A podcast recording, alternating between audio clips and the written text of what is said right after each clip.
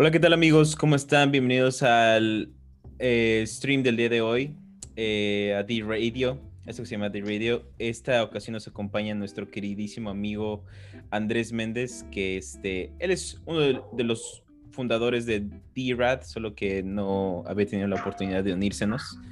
Este, pero ¿cómo estás, mi querido Méndez? Gracias por unirte, hermano. ¿Qué tal? Ahora sí que una visita de tras bambalinas, ¿no?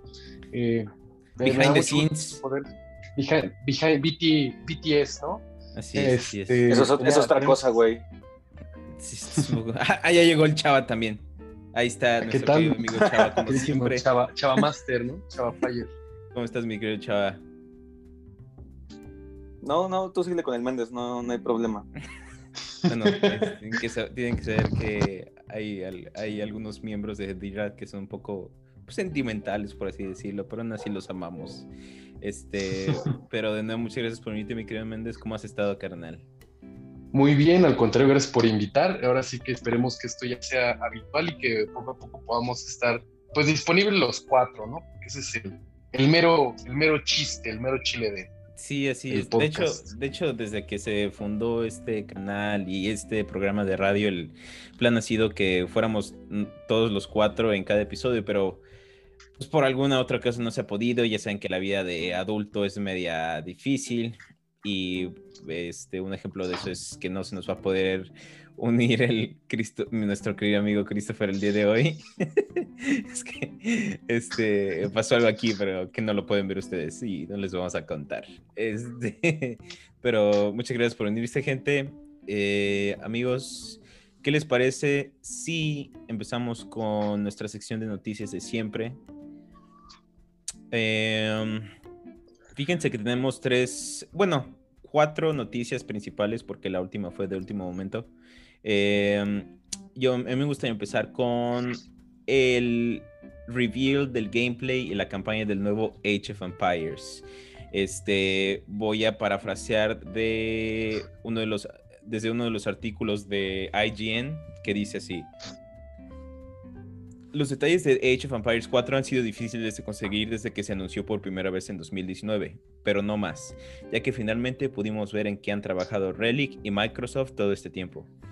Desde campañas históricas de estilo documental hasta la primera facción nómada de la serie, está claro que se ha puesto mucho cuidado en preservar la experiencia de Age of Empires mientras se moderniza la experiencia. Aunque proviene de Relic, un desarrollador mejor conocido por mezclar el género RTS, que significa Real Time Strategy para los, para los que no sepan, con clásicos como Homeworld y Company of Heroes, Age of Empires 4 se perfila como un juego de Age mucho más clásico que, que cualquier otra cosa. Tienes una base donde recolectas recursos como madera y piedra, entrenas ejércitos de alrededor de 200 unidades y los puedes enviar a conquistar a tus enemigos. Cada campesino caballero presenta un giro estilizado de la historia con siluetas fuertes y colores brillantes y fáciles de leer. La cámara se mantiene a una distancia bastante segura de forma predeterminada y la atención se centra en el personaje de toda tu civilización mucho más que en cualquier personaje individual. A esto yo paso a preguntarles, mis queridos hermanos, ¿qué tan fans son de la franquicia de Age of Empires y cómo les cayó esta noticia? La dejo en el aire, el que quiera empezar, ¿eh? Pues vaya. Si eh, alguien, güey. pues vaya. Eh, yo creo que digo, Age of Empires, eh, desde, bueno, desde un, desde un inicio, cuando salieron el 1, el 2, el 3, creo que la mayoría de todos tiene una cierta nostalgia especial, ¿no? Por el 2, creo que fue el que la mayoría tuvimos la oportunidad de jugar. Y digo, pues ah, yo creo que ha sido una franquicia un tanto interesante de, de, explorar, porque bueno, yo, si mal no recuerdo, pues yo estaría chiquito, tendría este, ocho años más o menos, cuando estaba en su auge, ¿no? El, el Age of Empires 2, 3, yo me acuerdo que jugué el 3 cuando salió, y nada, nada de noticias, nada por unos cuantos años, hasta hace, yo creo que hace como un ocho años más o menos, que salió el... El 3, ¿no? El, el, no, la versión HD del, del 2 y del 1. y, y, después empiezan a salir las versiones definitivas, ¿no? Hace un par de años, que ya tenían como, eran prácticamente un remake del 1 y del 2 y del 3, que tenían a lo mejor animaciones más, pues más actualizadas, ¿no? Un gameplay más fluido. Y yo creo que esta, pues no nos caía, no, no fue pues para nada una sorpresa el saber que ya teniendo como este avance con las reediciones anteriores, pues que sacaran un...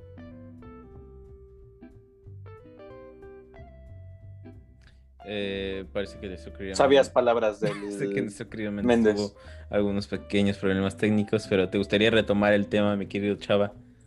Pues bueno, yo no he jugado Age of Empires, yo creo que en más de 10 años. La verdad es de que A ver, ya, espera, ya regresó el Méndez. Mi querido Méndez, eh, creo que los últimos como 20 segundos de lo que dijiste, este, o sea, más que nada te friseaste, hermano. Oh, vaya. Este, sí nos, este, nos estabas diciendo que para nada es una sorpresa. Desde ahí puedes, podrías retomar lo que claro, claro, una, al contrario, una disculpa. No, Fallas no técnicas. eh, preocupes. Parece- digo, yo no creo que- como, como dicen, pues bueno, como les decía, para nada es una, una sorpresa que tomaran este trabajo arduo de los últimos años con nuevas animaciones, nuevas mecánicas. Um, digo, siendo un fan, siendo un tanto fan de, de, este de esta franquicia y de este tipo de juegos, ¿no? Como, como le eran el Sid Meier's eh, Civilization. Este. Creo que en particular Age of Empires fue un, un pionero eh, en el tema de, ok, tener un, un juego de estrategia eh, en tiempo, por así decirlo, en tiempo real, este, en el cual pudieras, más allá de, de- de hablar de toda la civilización y, y ese tipo de cosas, hablar de tener pues, grupos determinados de aldeanos, de, de guerreros, ¿no? Sí. De caballería pesada y ligera. Entonces, definitivamente un juego que difícil, del que difícilmente te aburres y que siempre pues puedes encontrar nuevas formas de, de jugar, de experimentar, ¿no? No sé, no sé, Chavita, este, ¿qué, qué tal te cayó la noticia?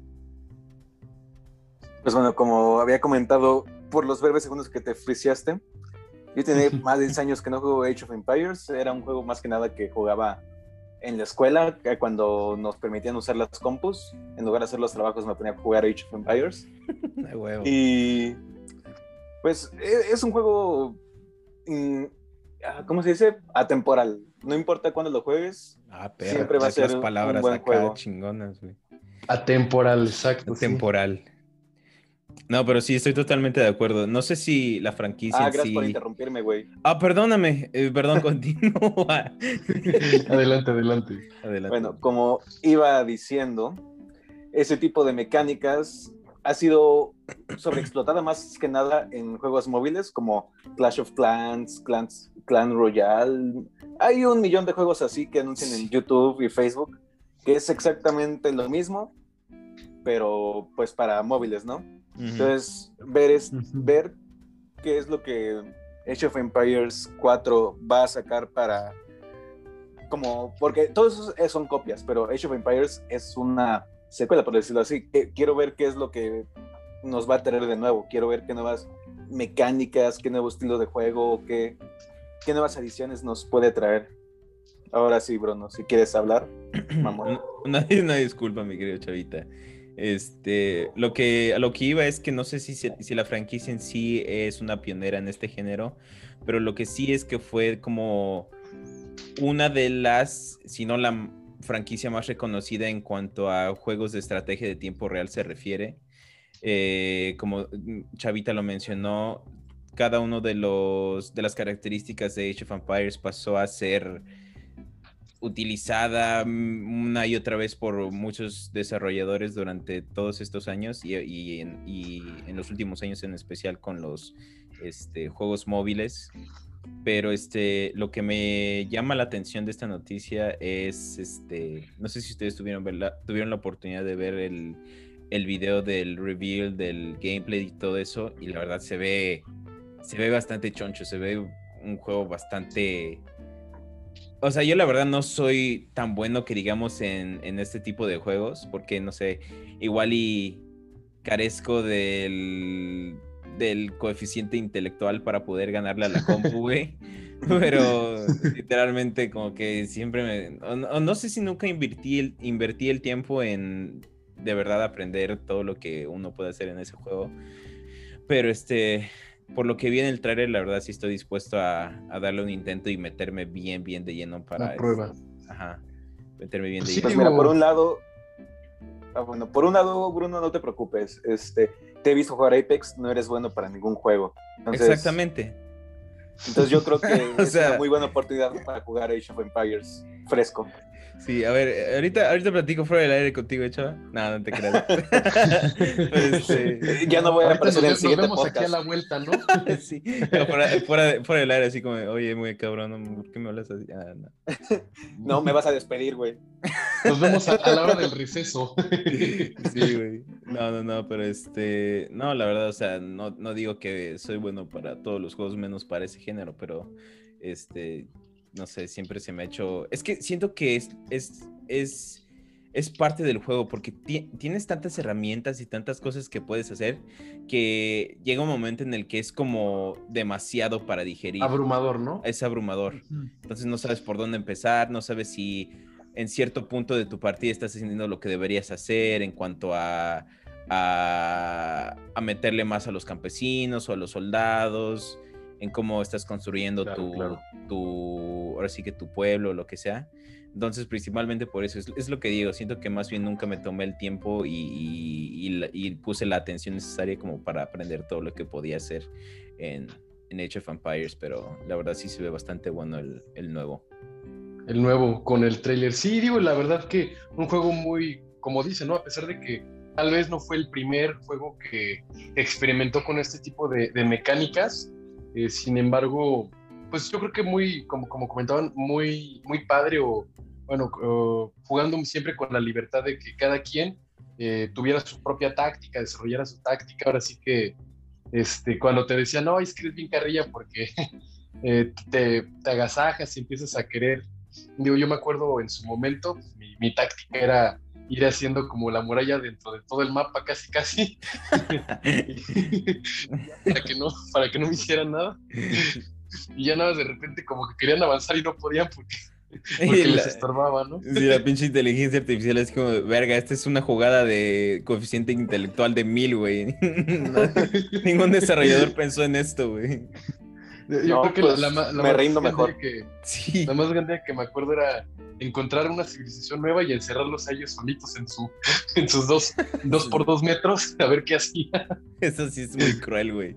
Eso sí es muy cruel. Pero este. Pero sí, básicamente. Eh, no, no, dieron una fecha de lanzamiento. Eh, o por lo menos no, no la vi en el tráiler. Este, pero al parecer sí va a ser este año y pues solo queda ver. Este, chequé, lo que sí chequé fue la página de Steam del juego y, y lo que pude ver cualquier computadora normal. O sea, no, podría correr? Y no te hace falta como tener la super tarjeta, no te va a hacer falta tener la super tarjeta de gráficos para correr el juego, entonces eso es bueno, yo siento. Eh, eso, es lo que, eso, es lo que, vi en la página, o sea, con que tengas, este, ya sabes, lo, lo como... Puedes hasta tener Windows 7, eso es lo que vi pues tener esta Windows 7 y no requiere mucha de RAM. No es necesario. Pues es un juego sencillo hasta eso en términos gráficos y de rendimiento. Sí, es un juego sencillo, eso es lo que voy, o sea, la accesibilidad del juego, o sea, es, lo que me gusta es que mucha gente va a poder jugar el juego sin que tengan que tener la supercomputadora gamer. La supercomputadora. Sí, que como dice Chava, es, es, perdón, como dice Chava, es por la misma naturaleza del juego, pero pues aún así se agradece. Sí, al parecer cualquiera que haya, se haya echado el 1 y el 2 o el 3 remasterizados, pues van a, van a encontrar ahí este, especificaciones similares. Ahora sí que con 4 gigas eh, a partir del Intel Core i3 y como decían un Windows 7, pues estamos libres para, para continuar. Sí, estamos más que listos. Pero bueno, ¿qué les parece si pasamos a la siguiente noticia? Eh, Bioshock 4 parece ser que va a adoptar la tendencia de pasar a ser un mundo, un juego de mundo abierto. Este, igual, eh, ese, artículo lo tomé de IGN y dice, el desarrollador de Bioshock 4, Cloud Chamber, está contratando y una nueva descripción de trabajo para un escritor puede darnos algunas pistas sobre lo que le espera a la franquicia.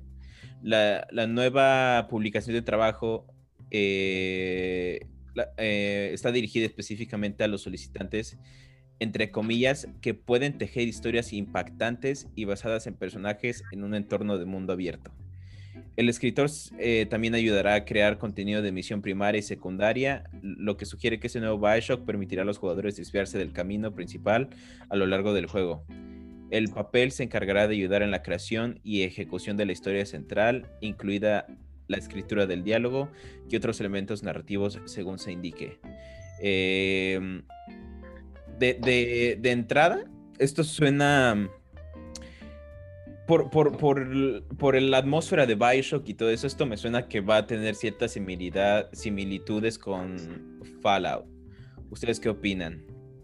Con eso del mundo abierto y todo eso, no sé si, este, no sé si, o, me equivoco. Tú que has tenido la oportunidad de jugar este, más juegos de Bioshock, mi querido Méndez. Pues digo, eh, ya desde, desde agosto, ¿no? Nos venían con estas noticias de que a lo mejor cambiaba la, mecánica, ¿no? En, el Bioshock, en este siguiente Bioshock. Creo que desde inicio, yo me acuerdo en sus momentos, eh, en sus inicios cuando se anunciaba un juego, ¿no? Debajo, de, debajo del agua, una, una ciudad este, sumergida, pues yo creo que como muchos juegos de, de, la época, aparentaban, ¿no? Ser un juego abierto, un mundo infinito, ¿no? cuando realmente a la hora de, tener oportunidad de experimentar el gameplay, te das cuenta que efectivamente es un, juego que tiene un gameplay lineal, que te quiere como dar un sneak peek, ¿no? De, de, todo lo que podría ser, pero hasta ahí, ¿no?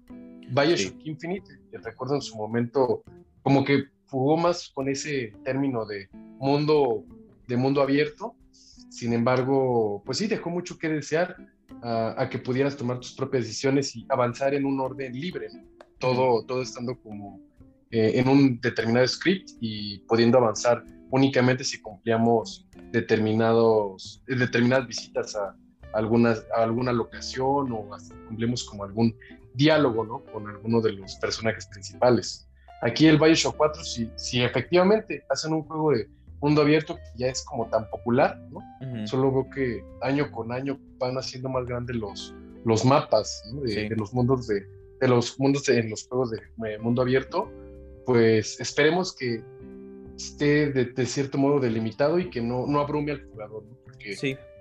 si, si bien es entretenido tener como muchas posibilidades de, de experimentar en un juego, creo que también te pueden hasta limitar y te pueden, pueden hacer que la experiencia sea hasta aburrida, ¿no?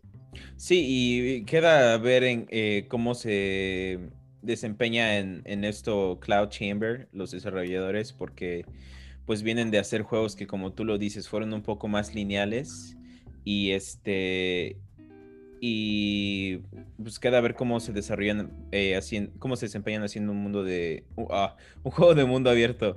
Este... pero pues por eso es el anuncio a final de cuentas. Ellos dicen no pues sabes que no tenemos tanta experiencia en este ámbito, estamos buscando gente que sí lo tenga para poder hacer el juego lo mejor posible.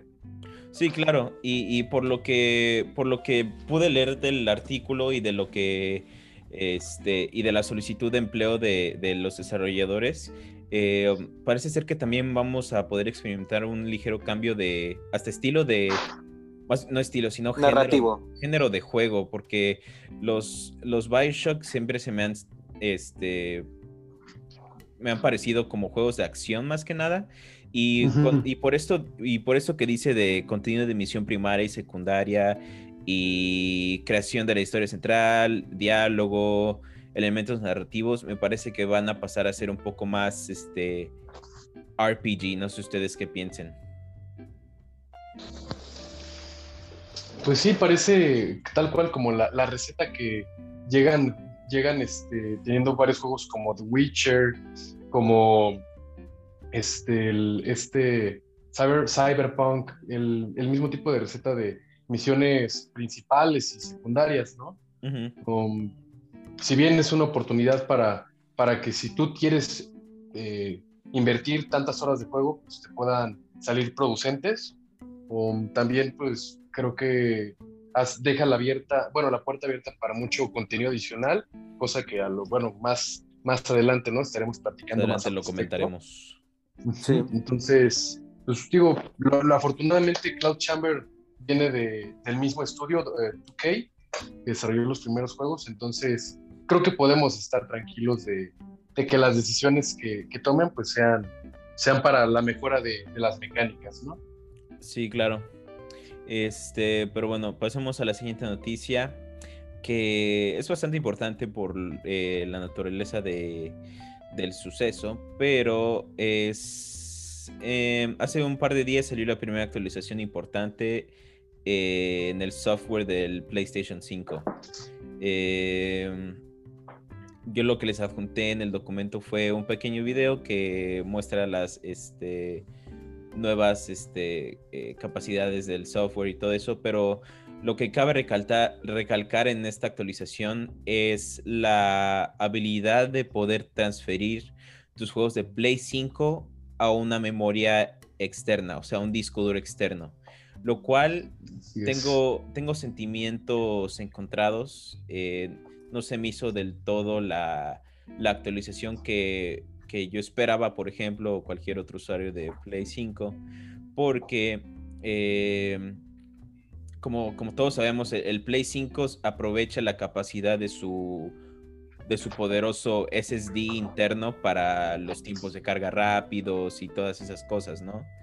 Entonces, este, Sony aún no, podido, no ha podido encontrar una solución al problema del, del almacenamiento interno.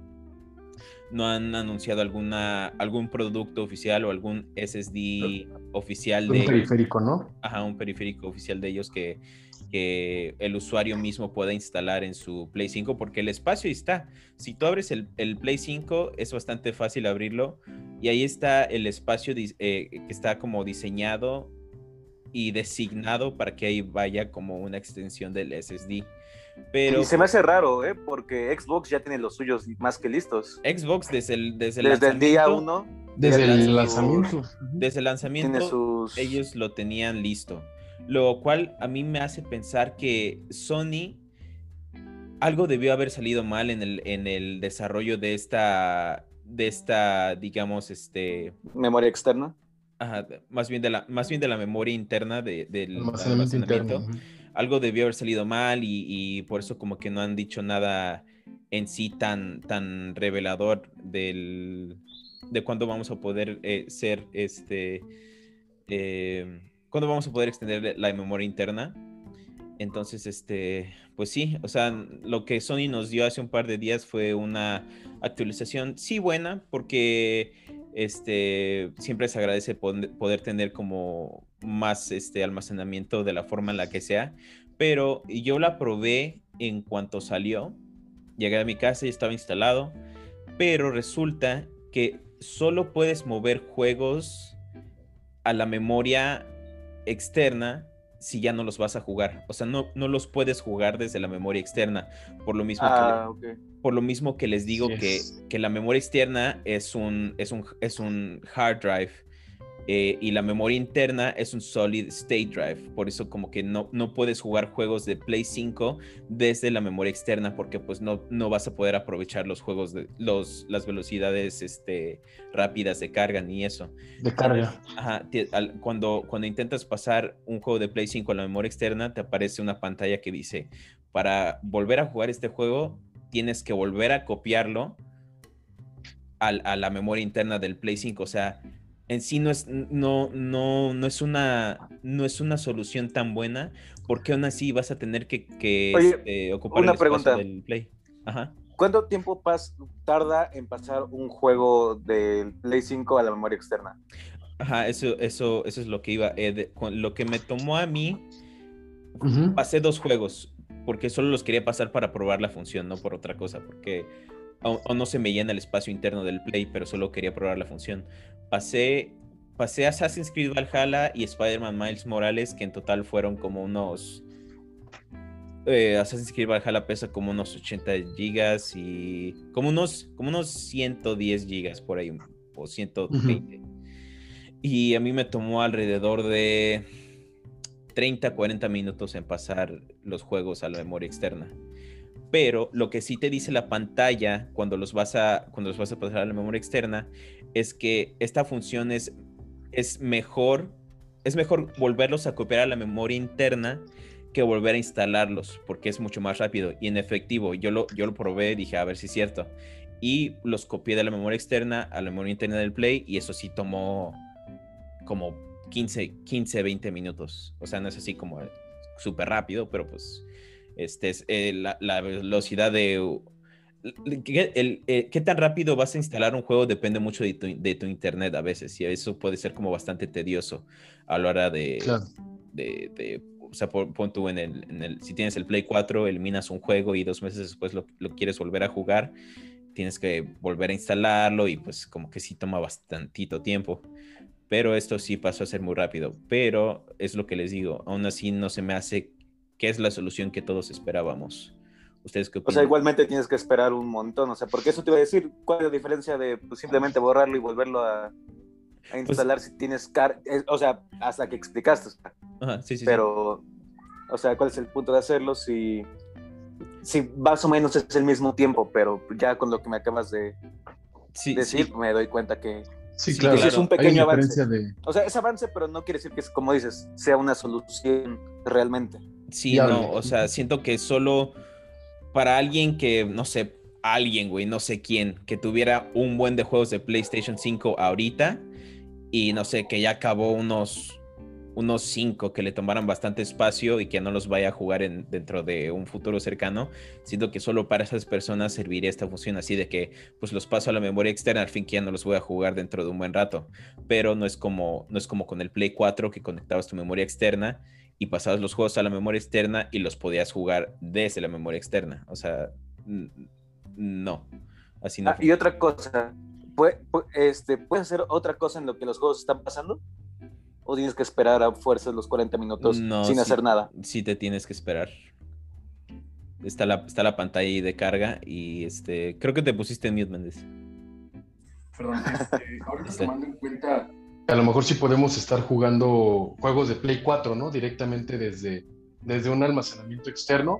Digo, tal vez, ¿no? Tal vez sea, sea tome muchas optimizaciones, optimizaciones de, de software, más que, más que alguna tipo de actualización de, de la consola como tal, del hardware, pero yo creo que posiblemente en un, tal vez en un futuro cercano, digo, podamos estar hablando de jugar un juego, un juego de PlayStation 5 en, a través de un almacenamiento externo, sin embargo, como ya comentabas, pues probablemente estaríamos limitados, ¿no? A una velocidad de carga mucho, mucho mayor, y más hablando de juegos que llegan a pesar 110 gigas, ¿no? Sí, no, y eso por hablar de un promedio. Pues, yo no creo que se pueda hasta que Sony lance su misma tarjeta de memoria oficial.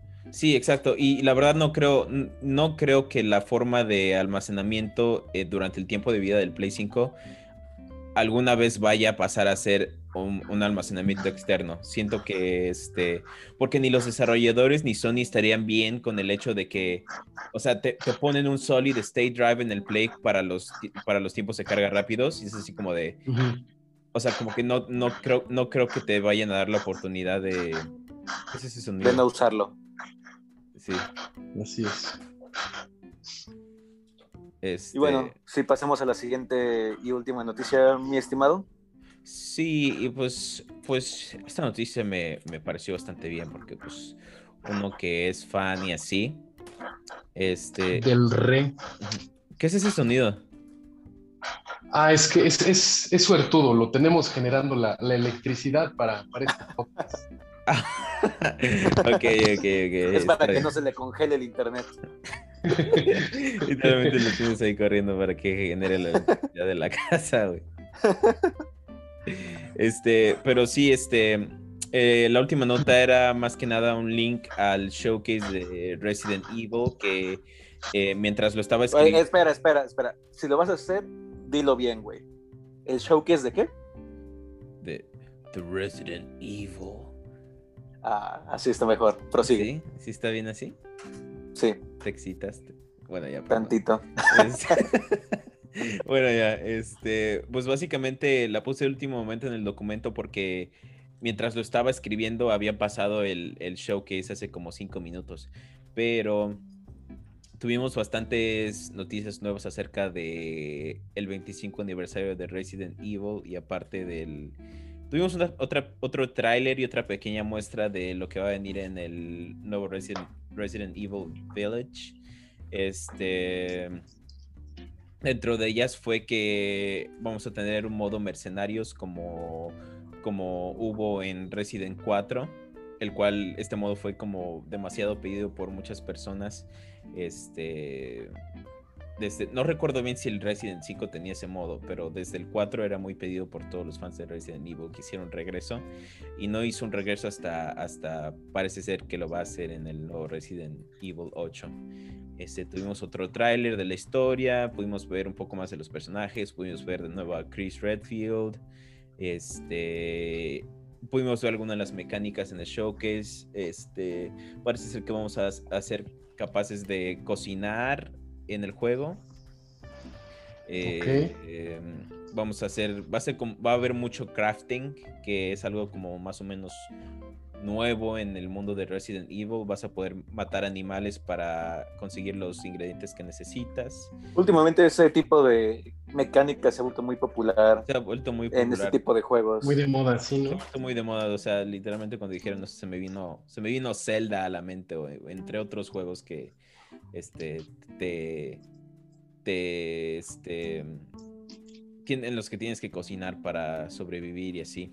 Este, también algo que ya habíamos, este, ya era como muy sabido desde hace unos meses es que el mapa va a ser muy grande, tirándole casi casi a mundo abierto. O sea, va a ser, eh, todo parece ser que la, la, dirección que tomó Resident Evil en esta ocasión fue como la de, si ya, si ya era, si la exploración ya era grande en los juegos de Resident Evil, todavía va a ser más, siento que ya no va a ser como tan lineal y vas a poder explorar este, otros lugares eh, para conseguir upgrades y todo eso, pero pues bajo tu propio riesgo, ¿no? Que es como algo que también es muy característico de Resident Evil, eso de que, eso de la de cuánto estás dispuesto a arriesgar como para que tengas una arma chida y así.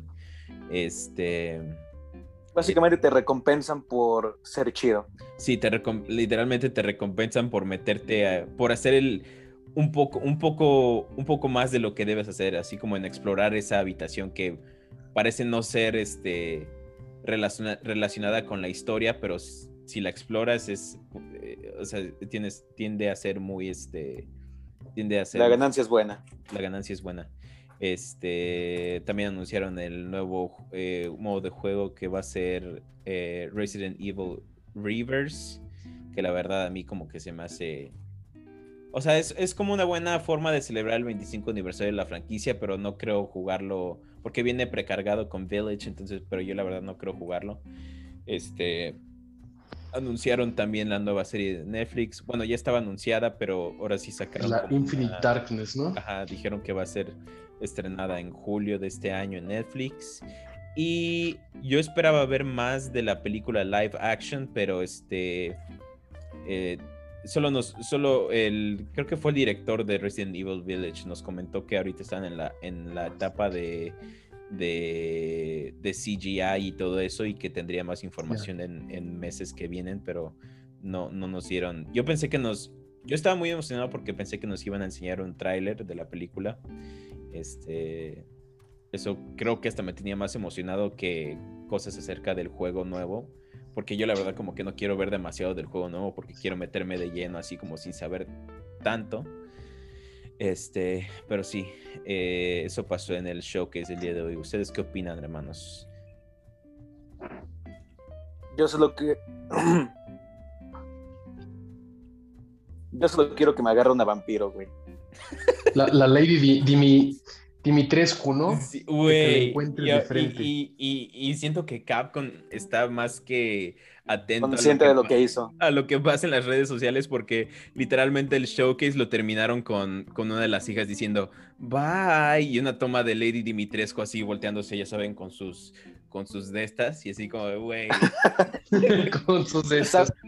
Saben, perfectamente lo que están haciendo. Sí, o sea, saben, perfectamente el, el, el, thirst de todos los fans de Resident Evil en las redes sociales. Es, es, padre, ¿no? Que, que hay este tipo de feedback por parte de, de Capcom y digo, más que este boom de las redes sociales con los memes de, de este antagonista, así que esperemos que, que este juego dé mucho de qué hablar eh, tras años de su lanzamiento. Me, imagino que en su diseño fue de, ok, Capcom, quiero que hagas un vampiro que dé mucho, mucho miedo. Tres meses después, ok, aquí tengo el vampiro que va a antojar a todos. ¿Qué? Yo te dije que diera miedo. Espera, eso no fue lo que pedimos. Ah, bueno. Pero pues- se queda. Espera, ya es Un muy tarde, es muy de- tarde para cambiarlo, pero bueno, pues ni modo.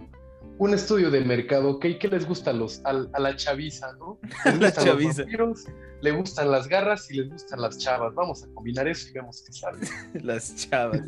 Pero sí, o sea, lo que sea de cada quien se ve, se ve bastante ricolino el juego, ¿no? y, siento, y siento que nomás le dan más material a las personas para hacer memes porque en el show que sale una escena en la que Ethan, el protagonista, se corta la mano y como que le sale sangre. Y la próxima escena es Lady Dimitrescu así como succionando la sangre de la mano y dice como, puta. Estos güeyes, es, es como, es como el meme de los Simpsons, así como, usted no aprende, ¿verdad? Ah, ah, oye, este. Voy a hacer un meme así de la escena de la mano, así toda sangrada, y voy a poner puta madre de, de puro jugar Resident Evil 8. sí, sí quedaría. Lo voy a jugar con una mano. Sí, luego, luego hay comentarios que dicen así como, este es- va a ser el Resident Evil más difícil porque lo vas a tener que jugar con solo una mano. Pero sí, güey, literal- Ah. literalmente no aprenden. O, o- o no aprenden o saben perfectamente lo que están haciendo, aunque yo siento que me voy con lo de saben perfectamente qué están haciendo. Ah, pero bueno, volviendo ya a algo más, más serio, lo que dice del modo mercenarios, la verdad es que me hace una gran adición al juego. La verdad es de que siempre cada juego se le agradece que hay una, más, de un- más de una forma de jugarlo, ¿no? O sea, sí tienes la historia principal, el gameplay principal, las misiones principales, ok, lo acabas. ¿Y ahora qué? Es una parte muy importante de la rejugabilidad, tener algo que hacer después de, de acabar la campaña principal y el mercenario se me hace una muy buena idea, ya que ese lo puedes jugar, este, ¿cómo decirlo? Acabas la campaña principal, lo juegas y lo terminas y lo puedes volver a jugar. O sea, porque ese sí no hay, no te, no, no te cansas tanto de, no es tan repetitivo, no es, cada vez que lo juegas va a ser distinto. Sí, exacto. Como tú dices, es, es el aspecto de la ju- rejugabilidad en los juegos de Resident Evil, que la verdad como que lo que sea de cada quien siempre han sido muy buenos este, con eso. Esto, eso va desde el Resident 1, que, en el que puedes jugar tanto el escenario de Chris como el de Jill, uno siendo el más difícil, otro siendo un poco más fácil. En sí siempre han, siempre han experimentado con eso de la rejugabilidad y en ofrecer más, más formas en las que el jugador puede este, experimentar el, el juego. Y luego Pero- cosas tan sencillas como de que puedes volver a empezar la partida con todas tus armas. Sí, sí, sí. Como munición infinita, cosas así. Ajá. Pero sí, ya, ya se, se acerca el estreno de Resident Evil Village. Pero bueno, hermanos, ¿qué les parece si pasamos al tema del día de hoy? Hoy les traigo DLCs y más que nada cualquier otro contenido adicional, ya sea pago o no pago. Eh, Y voy a avisar, para ver esa parte del podcast van a tener que pagar 5 dólares. Sí, bueno, este, nos pasamos a despedir. Eh, quédense, quédense en nuestro Patreon para la segunda parte de la. No se crean, hermanos. Aún, aún no somos tan avaros, ¿no? Este, Cabe aclarar el aún. Aún. Que nos vaya bien. Sí, nomás que nos mueven tantito y ya, ya valió, valió shit todo. Este, no, pero este, eh, sí, más que nada, cualquier contenido adicional, ya sea gratis o de paga. Eh, gustan abrir el tema, gusta abrir el tema, mi querido Méndez. Con Ah, gusto. Nada más está Méndez y ya no me. Sí, güey, para cambiarle tantito, ¿no? O sea, tú estás siempre aquí, cabrón, ya, güey. Ya sé, ya sé. Ya, la Ven, gente Méndez, se por favor. Ah, No, pues, sí. O- hola, No, ¿qué ya. tal? Breathtaking. Este, Bueno, ya empieza el tema, güey. Hola, ¿qué tal? Cállate Pues, y habla del tema. Pues vaya, creo que sí es un tema muy debatible, como comentabas, mi queridísimo Bruno. Eh, así, tanto un, tanto un DLC gratis, ¿no? Como uno que suponga un costo. Y a esto pues, nos referimos a ya sea una campaña descargable, misiones, inclusive funciones, ¿no? Para el multijugador, skins o, o los dichosos eh, loot, eh, los dichosos loots. Eh, bueno, creo que por el lado de ok, contenido gratuito se puede entender que a veces las deadlines, las fechas de entrega para un juego, pues limitan a veces el que podamos desarrollar la historia completamente de un juego y que ciertas funciones o ciertas, ciertas misiones, pues ok, se queden fuera de la campaña principal con el fin de, pulirlas, ¿no? Ok, se entiende. Y creo que es completamente justificable. Al contrario, si, si no es que se agradece al desarrollador que se dé ese tiempo de pues podernos regalar un poco más de, de la experiencia del juego, más allá de, de quererla negociar. Ahora, por otro lado, ¿no? el debate ya con los DLC. Creo que el debate con los DLCs de paga sí puede ser que, pues bueno, si yo compro un juego, creo que espero que el juego esté completo, ¿no? Mm. Más allá de lo que, por ejemplo, casos como el de el Battlefront, el Battlefront 2, que presentaron un, pues un abuso, creo, creo que ya se le podemos llamar abuso por parte de, de los desarrolladores para, digo, podernos Em, prometer ¿no? una experiencia más completa con, con, tal de que paguemos y esto pues dejándonos realmente en los centavos, ¿no?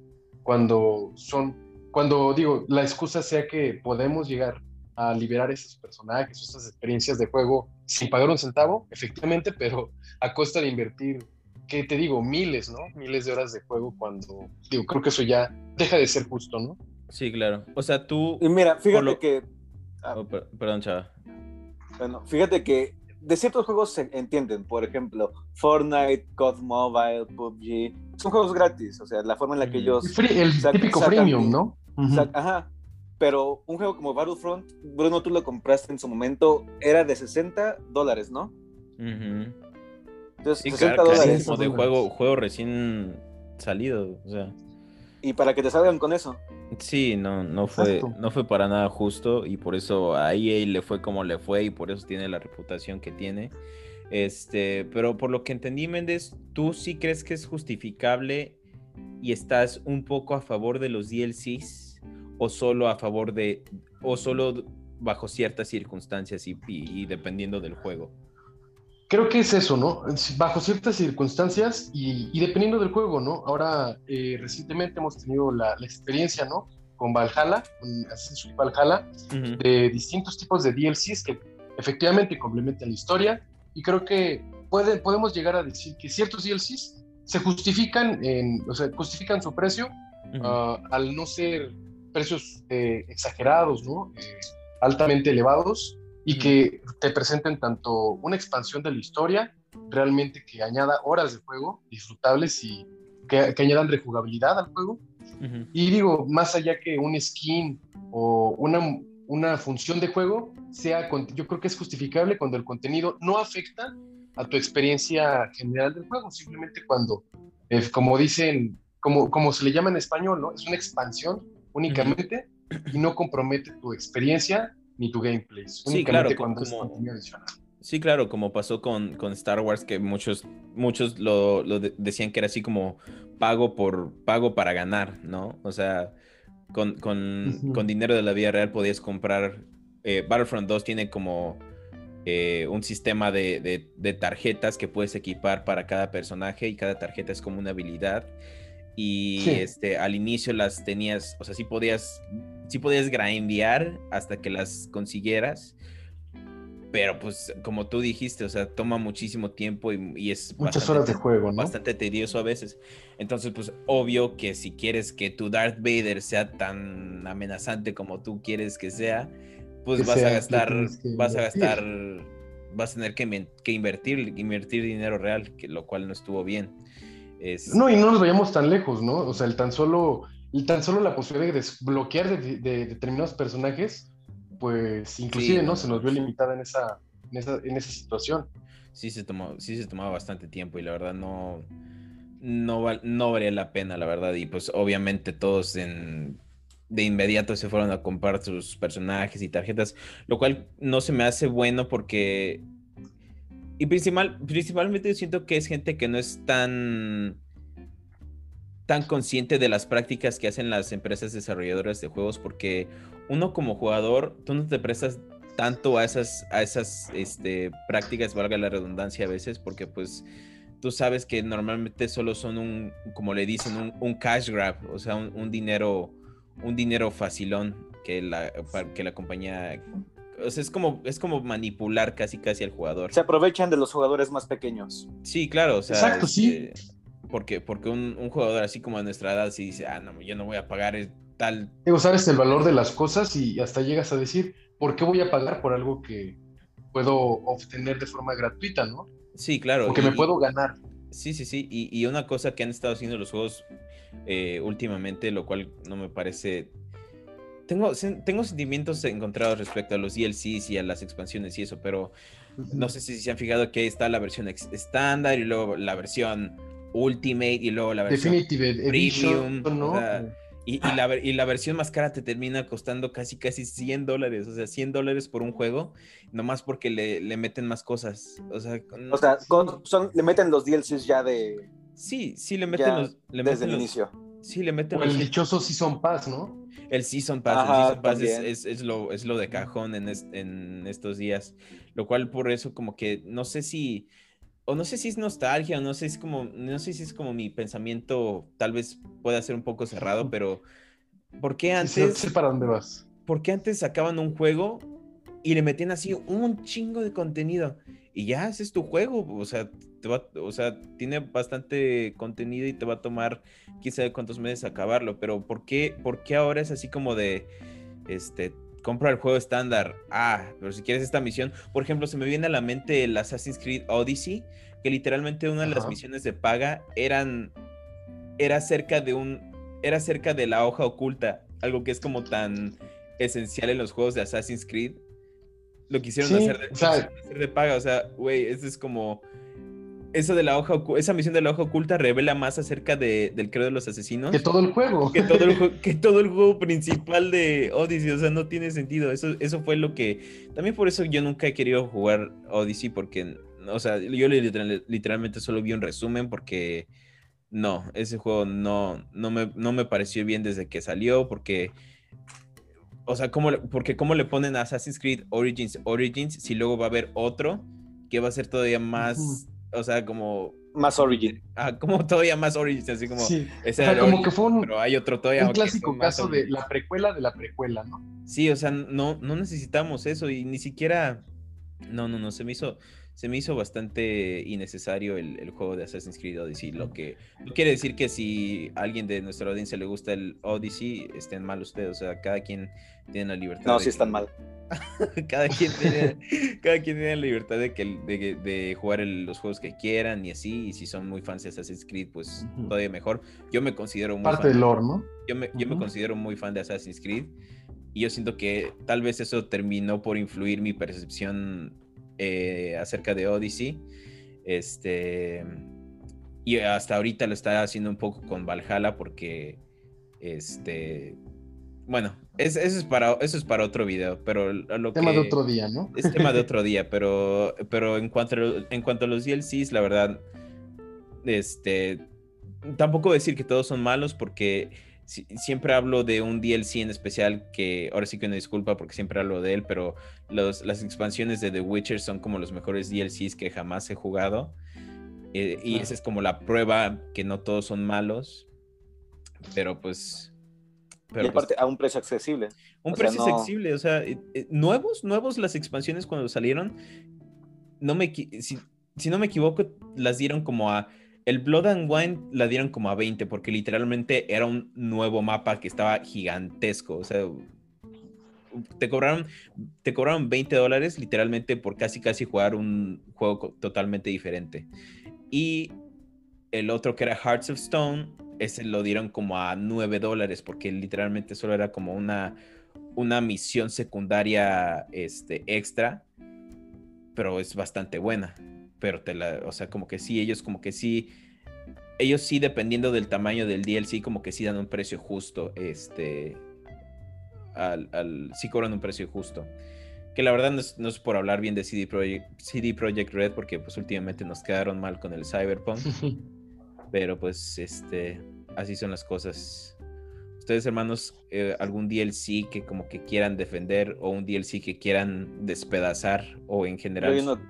Yo hay uno opinión. que quiero despedazar, A ver, te escuchamos. que son la- las expansiones de Pokémon, los dos DLCs, Nieves de la Corona y y, y Playa de la Armadura, creo que es, no me acuerdo bien del nombre.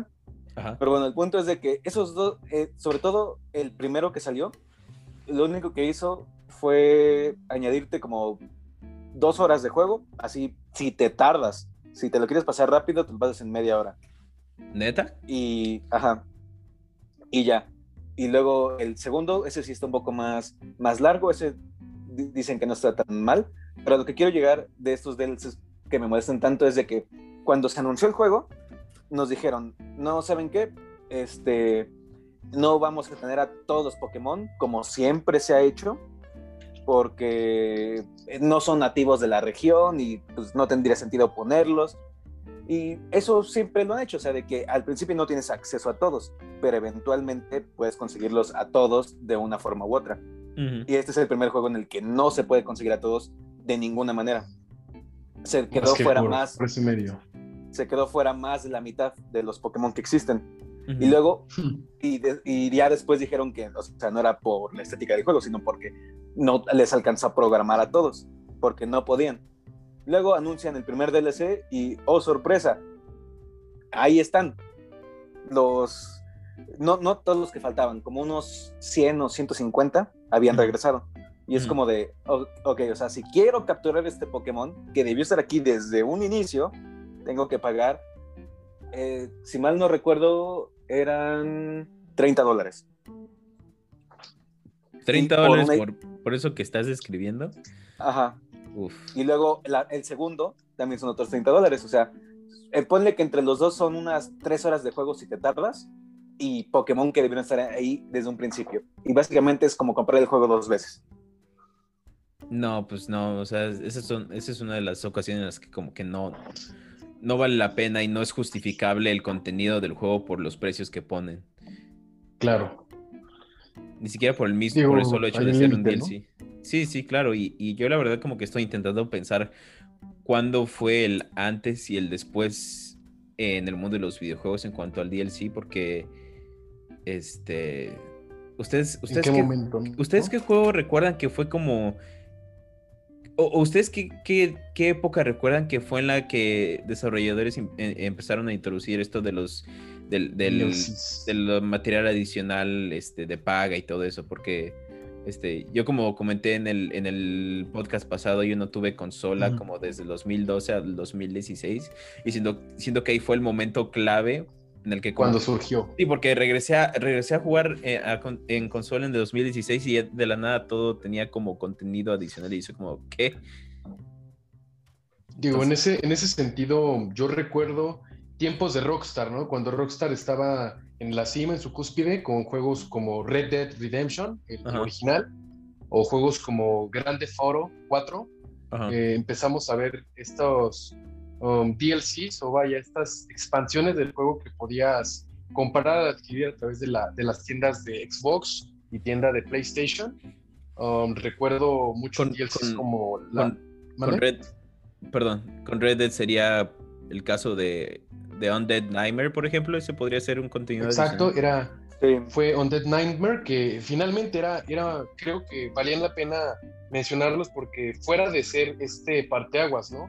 lo que era un contenido adicional, creo que realmente era la esencia de cómo deberíamos de desarrollar un, contenido adicional, ¿no? Realmente hablábamos de, que, por ejemplo, en el caso de Undead Nightmare, eh, resultó ser un juego completamente distinto, ¿no? Al grado que tú podías comprar en físico o en digital el juego, eh, sin necesidad de tener el juego principal, ¿no? Es decir, pues sí, era, sí tenía bastante jugo, ¿no? El que exprimir. Eh, igual el tema de la, este, los DLCs de Grand Theft Auto 4 eran juegos que fácilmente podías jugar sin necesidad de tener el juego, la historia del juego principal, ¿no? Era la misma mecánica, pero bajo una historia completamente rediseñada, distinta y adicional, sin ser esencial al lore principal del juego, ¿no? Entonces, creo que ese tipo de DLCs que ofrecen una historia alternativa o ofrecen una historia complementaria que no cambia tu percepción de la, de la historia principal, creo que es, eh, valía la pena desde, desde, un inicio pues poderlos ofrecer a los jugadores y esto claro, a precios no desmesurados, sino como lo dice el nombre. Justificar. contenido adicional, ¿no? Sí, claro. a diferencia de, lo que comentabas de Assassin's Creed Odyssey, que, oye, ¿en qué momento la, la, marca de agua del juego, que son las, las hojas ocultas, ¿no? Para quien le guste esta franquicia, la tienes que pagar, ¿no? Sí, no, no, no tiene mucho sentido. Y este, en el caso de Grande Auto era, si no me equivoco, la balada de Gay Tony, ¿no? La balada del Gay Tony. Sí. Y eh, Vice City Stories, me parece. Vice City Stories. Este, o sea, sí, es, es, lo, es lo que, es lo que, lo que comenté, o sea, en sí, sí, el contenido adicional es, es bastante grande y como que sí se justifica el cómo sacarlo y, ponerle, ponerle precio, tampoco desmesurado, o sea, siento que debe haber una diferencia muy marcada en, entre porque no, la verdad no recuerdo el precio de Undead, Undead Nightmare o por ejemplo la balada de Gayton ni, ni nada de eso, pero no creo que haya sido, no creo que hayan tenido precios así como de juego recién salido. No. No, para nada. De hecho, corrijo, no era, no era este, ¿cómo se llama? Este, no era Vice City Stories, era eh, Episodes from Liberty City. Ah, sí, sí. Y sí. es, Sí, Episodes from Liberty City. Ah, sí, Vice, City, para, Vice City Stories era para Play 2. Sí, Vice City es, eh, este, años atrás, ¿no? Continuación del 3, así es. Sí. Pues sí, es, es, es, es, un poco raro el tema porque cada quien puede tener su opinión, pero siento que este es uno de esos temas que es como muy subjetivo, ¿no?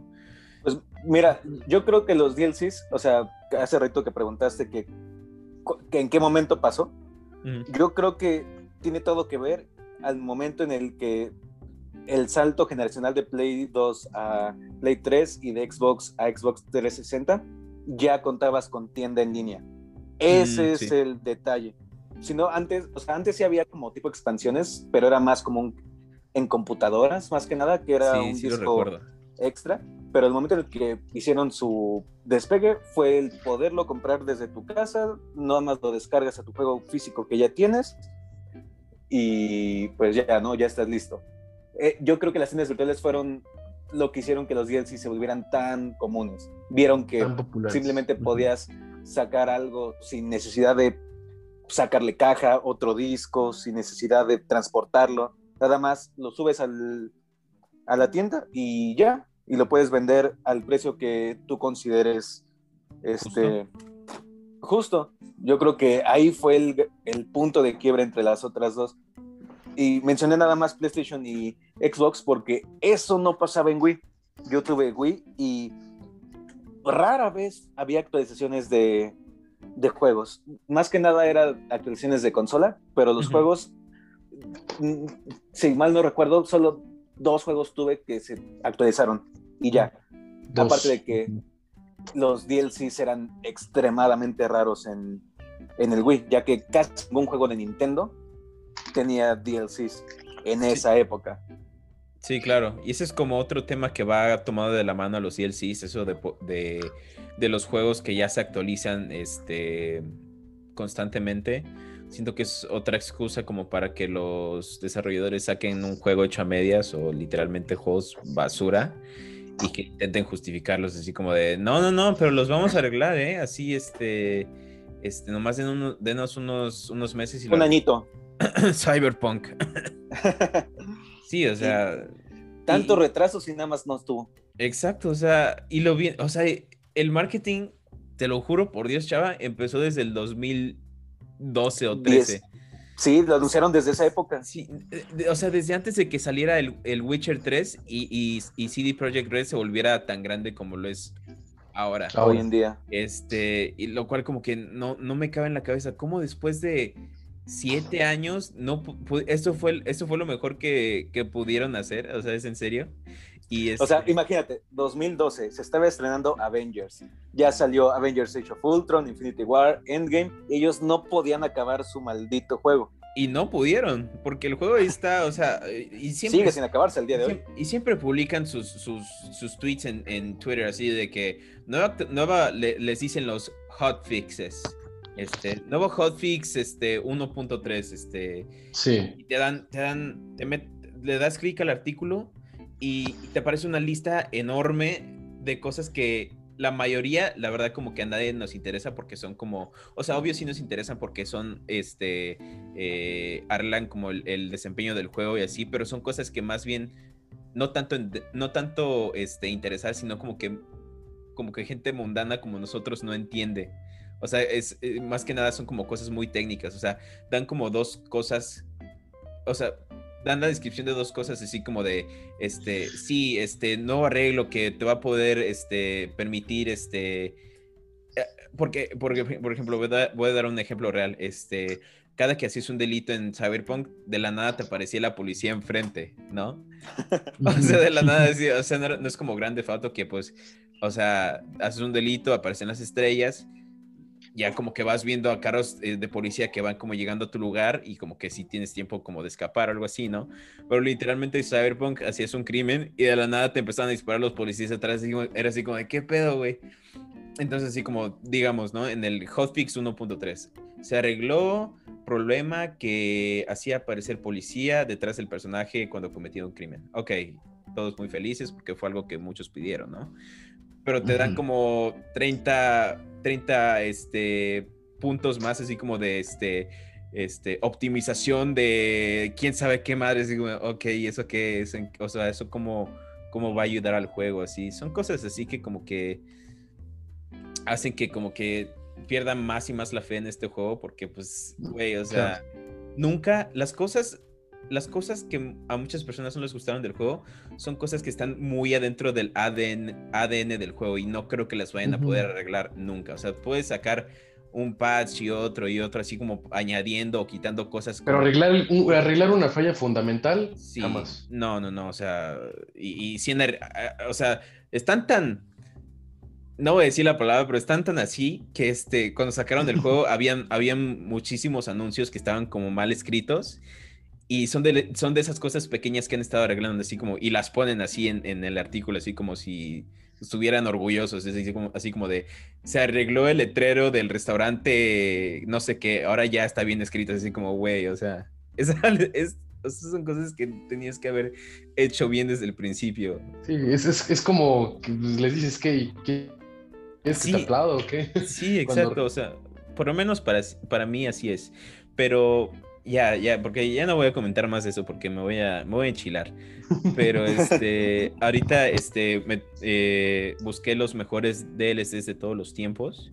Ok. Este, en primer lugar me parece que es el, el de Bloodborne, el de The Old Hunters.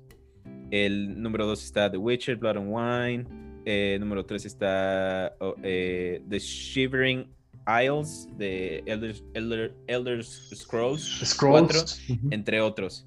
Este, por ejemplo, aquí puedo ver The Last of Us Left Behind. A lo que quiero llegar con esto es que todos estos son DLCs que son excelentes, o sea, tienen, tienen toda la razón de estar en ese top 10 de mejores DLCs de todos los tiempos. Y siento que la única manera en la que un DLC es justificable es que tengan, es que sean una, una calidad igual o a veces hasta mejor que el juego base. Pero siento que la palabra DLC es como que muchas veces este, a, la gente los hace pensar así como en juegos como Fortnite y todo eso, como mencionaba el chava, que son juegos free to play y que pues obvio hacen sus ganancias de los DLCs, ¿no? Pero de un juego, de un juego triple A que te cuesta 60 dólares, este, siento que la única manera en la que un DLC puede ser justificable es que sea de muy alta calidad. sí, o sea, no, yo no veo justificación en un juego como tipo Assassin's Creed de, o bueno, si quieres obtener esta arma un poco más temprano o, de, o, que no hay forma de desbloquearla más que con dinero, o sea, ya pagué 60 dólares en, el, en México algunos juegos de estos incluso ya están en 80 dólares. me, ha tocado verlos. Y todavía quieren sacar más dinero de eso. O sea... Sí, no, son, son, volvemos a lo mismo, son como pequeños artículos o, o skins o cosas así que la verdad como que da más orgullo para ti como el jugador eh, obtenerlos eh, haciendo misiones o haciendo o haciendo objetivos extras, así como en los, como en los tiempos de antes. Antes desbloqueabas cosas adicionales en los juegos este, por, tu, por tu destreza en el juego, no por, no por qué tan grande tu cartera es. Este, y, y, sí, o sea, en un juego de, con historia AAA, y siento que la única manera en la que es justificable es que el DLC sea como una historia y no, o un nivel o lo que sea, pero que no sea como artículos pequeños de esas maneras. Eso, siento que esa es la única forma en la que me puedes ver a mí comprando un, un DLC. Sí, yo en mi vida he comprado un DLC. O sea, nunca, nunca, nunca. Mm. Uno que sí he estado muy tentado es el Alien Isolation. Claro, este, claro. Que la, la parte de ah, la Survivor, que no tiene nada que ver con, con el juego como tal, sino te regresa a, a, los sucesos de Alien. exactamente, te regresa con Ripley. Eso está este, chido, güey. Ajá, o sea, eso, estás en la Nostromo, ya no estás en la estación Sebastopol. O sea, eso, eso está chido. Para mí sí vale la pena ese tipo de DLCs, porque, o sea, ni siquiera es el mismo personaje, estás en otro lugar. Como, tú mencionaste en lo de en lo de The Witcher, que, la, que el DLC es otra región completamente distinta, aquí es lo mismo, una nave completamente distinta es un juego diferente, como quien dice, ¿no? O sea, realmente solo reciclas mecánica, pero todo lo demás varía y eso es bueno. Sí, claro. Este, pero bueno, hermanos, ya como para cerrar el tema, eh, ¿alguna otra cosa, opinión, conclusión que ustedes puedan tener acerca de los DLCs? ¿Cuál, ¿Cómo ven el futuro de los DLCs? ¿Creen que compañías como EA se den cuenta de que al Chile nomás nos, quieren ver la cara a veces o creen que les siga valiendo queso y, sigan sacando sus DLCs completamente. Mientras saquen dinero no lo van a dejar de hacer. Exacto. Digo, creo que ejemplos como el más reciente Call of Duty, eh, Black Ops Cold War, no, digo, si bien ya era costumbre, ¿no? De Activision de sacar DLCs y tener sus determinados costos, eh, es, es inclusive exagerado, ¿no? El saber que no hay forma de calcular cuánto dinero te puedes gastar comprando todo el contenido adicional. ¿En qué momento un contenido, el contenido extra de un juego puede sobrepasar inclusive más allá del costo original del juego, más de 50 mil dólares, ¿no? Es cuando dices, aquí, aquí algo está pasando. Sí, claro. Y, sí, o sea, ha habido reportes en Estados Unidos de gente que, o sea, no como tal en, en Call of Duty, pero en Fortnite, que, pero bueno, las mecánicas de skins y todo eso eh, aplica para los dos. A lo que quiero llegar es de que hay niños que se han gastado más de 5 mil dólares en puro de este tipo de mercancía. y, ahí, o sea, ¿qué onda? ¿Quién, quién regula eso? ¿Quién, ¿Quién le va a decir a EA, oye, te pasaste de verdolaga con eso? Sí, claro, y eso da pie a que a que cualquier chamaquito agarre la tarjeta de sus papás y de hecho hace mucho no hace, no mucho vi un este un TikTok de de un chavito que se gastó como como 500 dólares en puros eh, V-Bucks que son la como la moneda de, de Fortnite y su mamá así como casi casi matándolo y pues con razón, ¿no? O sea, ¿cómo te gastas casi 500 dólares en, en pura en pura este en puro dinero en un videojuego. O sea, siento que debe estar mejor regulado eso.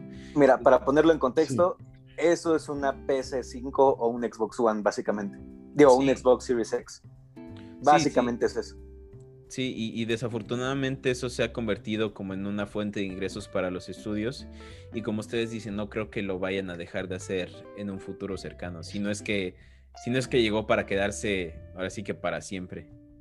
Desafortunadamente. Sí, lamentablemente. Desafortunadamente y afortunadamente, la verdad. O sea, tampoco voy a ser como demasiado pesimista en este, en este tema porque, o sea, la verdad sí hay unos DLCs que das las gracias porque existen. De hecho, hay, hay DLCs que son hasta mejores que el juego base.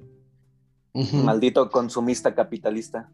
Sí, sí, me vale, pero, pero sí, o sea, tiene, tiene que haber, tiene que haber tantita más ética en lo que, en cuanto a lo que las compañías ofrecen y, y, la gente, ya lo bueno es que la gente ya se está dando cuenta y como que ya no dejan que les, las compañías les, tomen el pelo, este, el pelo.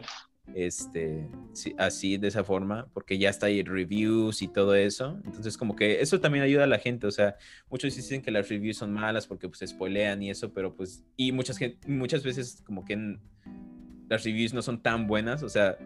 Están compradas. Están compradas, Están o, compradas. o literalmente Fanatismos. Un, un, un, juego buenísimo, así buenísimo, puede tener una review mala y eso puede, eso puede evitar que, a que sea como exitoso, ¿no?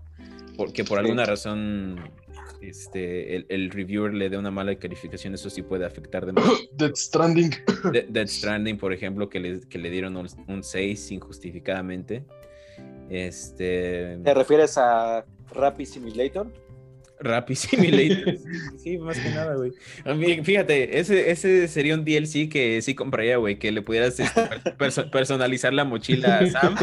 que dijera, así, que dijera, huevo, que dijera Uber Eats, güey. Ese, ese DLC sí lo compraba en chinga, güey. Pero sí, o sea, es, eso de los reviews puede ser, este, eh, se pueden beneficiar los, los consumidores de eso y también puede ser como muy, muy perjudicial para los juegos en sí. Pero pues ya la gente ya es como, ya empieza a ser más culta en cuanto a eso de los DLCs, entonces, este... Esas decisiones. Sí, es, es su decisión al final del día, es su dinero.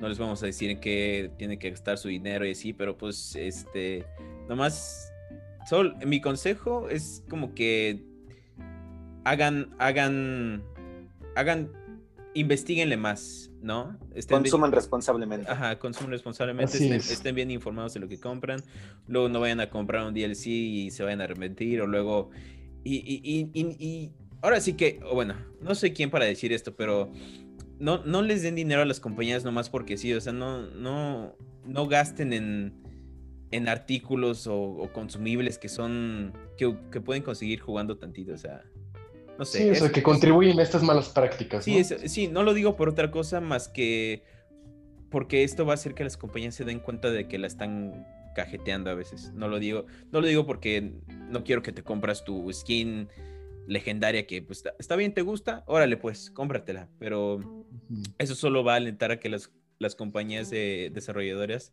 este, sigan haciendo sigan, sigan haciendo eso, ¿no?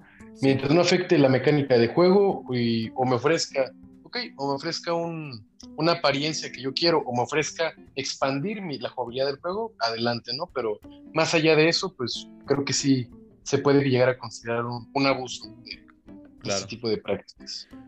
Así es, pero bueno, mi gente, eh, con esto damos por concluido el tema y el podcast. Nos pasamos a despedir. Mi querido Chava, muchas gracias por venirte, hermano. No, muchas gracias por tenerme. Eh, vampiras de Resident Evil 8, patrocínenos.